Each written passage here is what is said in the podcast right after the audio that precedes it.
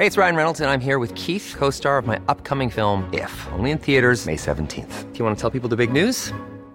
All right, I'll do. Sign up now and you'll get unlimited for $15 a month in six months of Paramount Plus Essential Plan on us. Mintmobile.com slash switch. Upfront payment of $45 equivalent to $15 per month. Unlimited over 40 gigabytes per month. Face lower speeds. Videos at 480p. Active Mint customers by 531.24 get six months of Paramount Plus Essential Plan. Auto renews after six months. Offer ends May 31st, 2024. Separate Paramount Plus registration required. Terms and conditions apply if rated PG. Heraldo Podcast. Un lugar para tus oídos. Noticias del Heraldo de México.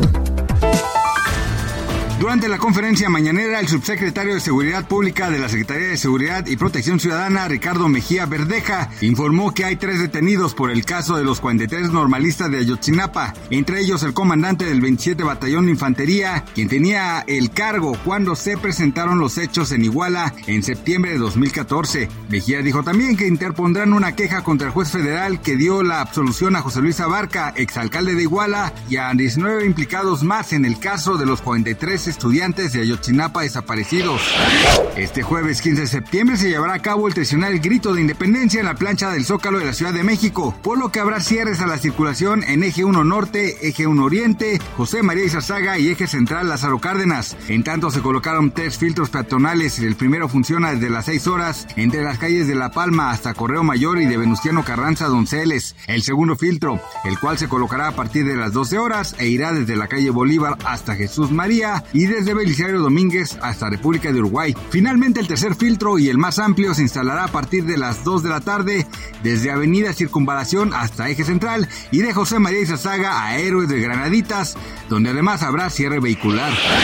De acuerdo con un sondeo de la Alianza Nacional de Pequeños Comerciantes para celebrar el Día de la Independencia, los mexicanos van a gastar en promedio entre mil y mil trescientos pesos para un convivio de 10 personas. La celebración de las fiestas patrias en 2022 encareció el festejo en más de 200 pesos en promedio, 20% más en comparación con el año pasado. Algunos de los productos que elevarán el gasto para el festejo son la maciza y cabeza de puerco, chile, limón, lechuga y hasta las tostadas y refrescos. La muerte de dos hermanas causó indignación en la India. De acuerdo con las autoridades, un amigo de las jóvenes las presentó a otros tres chicos que tras llevarlas en sus motos al campo abusaron sexualmente de ellas. Las dos hermanas menores de edad fueron encontradas colgando de un árbol en el distrito de Lamkimpur, Keri, en el estado de Uttar Pradesh. El superintendente de policía explicó que primero las forzaron para mantener relaciones sexuales en contra de su voluntad y luego les dijeron que ahora tendrían que casarse con ellas, desencadenando una discusión que llevó al asesinato. Gracias por escucharnos, les informó José Alberto García.